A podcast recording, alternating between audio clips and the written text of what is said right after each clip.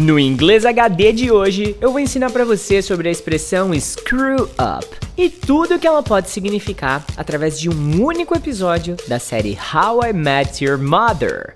VPFI! Estreamos agora a sua primeira aula de Inglês HD. É um inglês de alta definição ensinando tudo que você pode aprender através de séries, filmes e tudo que você adora assistir. Caso você esteja conferindo esse episódio como um episódio de podcast, eu aconselho que você acesse aí o www.vocêpodefalaringlês.com.br e veja todas as imagens que eu separei aqui com todos os exemplos. Então, vamos ao primeiro para você entender o que você vai aprender hoje. And then Uncle Marshall went and screwed the whole thing up. E então o tio Marshall veio e estragou tudo. Screw up é o phrasal verb estragar, pisar na bola, ferrar tudo, beleza? Se você falar que alguém screw up, significa exatamente isso. Então, anota aí no seu English Notebook, porque eu trouxe mais três exemplos para te ajudar a contextualizar esse aprendizado mais a fundo, ok? Então agora a gente vai usar o conhecimento na prática. Vamos lá.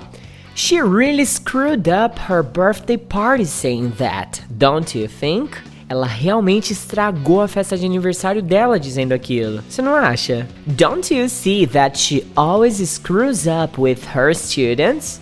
Você não vê que ela sempre pisa na bola com os alunos dela? Don't talk to them about your plans. They will screw the whole thing up. Não conversa com eles sobre os seus planos. Eles irão ferrar tudo, hein? O que, que você achou sobre aprender o phrasal verbs screw up e as suas variações? Agora um lembrete muito importante, tá? Essa expressão aqui se trata de algo bem informal e que pode ser considerada até desrespeitosa por algumas pessoas, tá bom? Portanto, use ela com sabedoria no momento certo, ok? Se você quiser ter acesso a todo o conteúdo exclusivo dos VPFires aqui dentro do nosso clube do inglês, acesse aí o nosso Instagram, arroba você pode falar inglês, dá um clique no link da bio e você vai ser convertido automaticamente de ouvinte ou leitor em aluno do nosso clube, alright?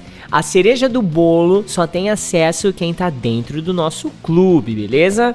Bom, essa foi a sua primeira aula de inglês HD, um inglês em alta definição, ensinando tudo que você pode aprender através das coisas que você assiste. Então, see you next time. Bye bye and have a great one.